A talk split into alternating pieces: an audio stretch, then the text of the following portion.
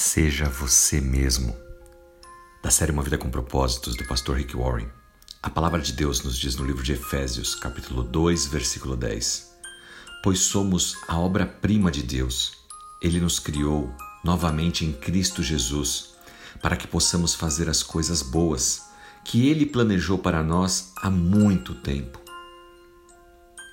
Deus não te criou para ser outra pessoa.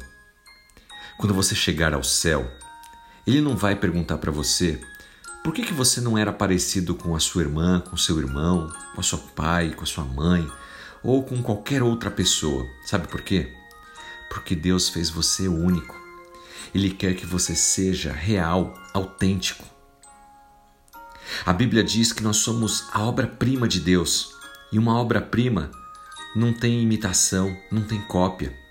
Ele nos criou em Cristo Jesus para que possamos fazer boas obras, coisas que Ele mesmo planejou na vida de cada um de nós antes mesmo de nós nascermos. O problema é que muitas pessoas tentam ser alguém que elas não são.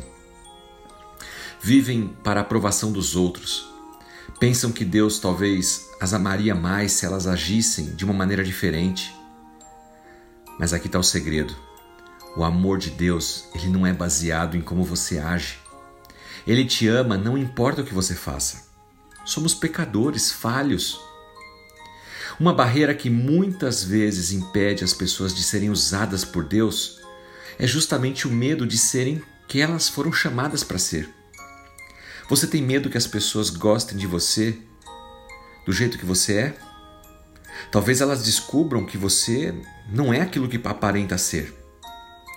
E por isso você acaba vivendo uma vida insegura mas a Bíblia diz que o Espírito que nós recebemos, o Espírito Santo, nos torna livres para viver a vida que Deus deu a cada um de nós.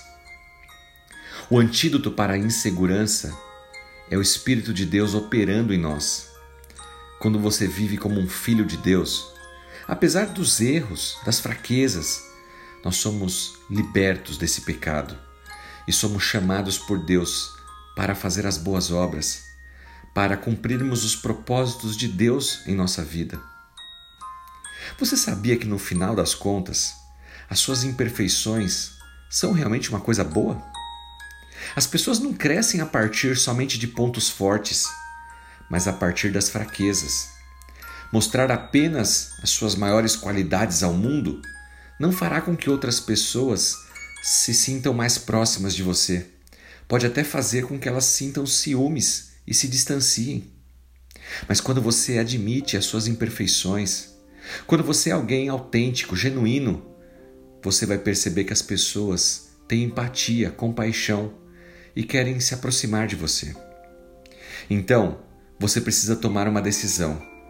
Você está pronto para viver uma vida genuína, autêntica, sendo quem realmente você é sem utilizar máscaras, subterfúgios, parecer aquilo que você não é de verdade.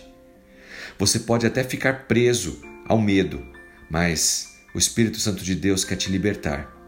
Quer que você vida uma vida abundante, sendo verdadeiro, honesto, primeiro consigo mesmo e depois com os outros, para desfrutar das coisas boas que Deus planejou para sua vida há muito tempo. Pense nisso.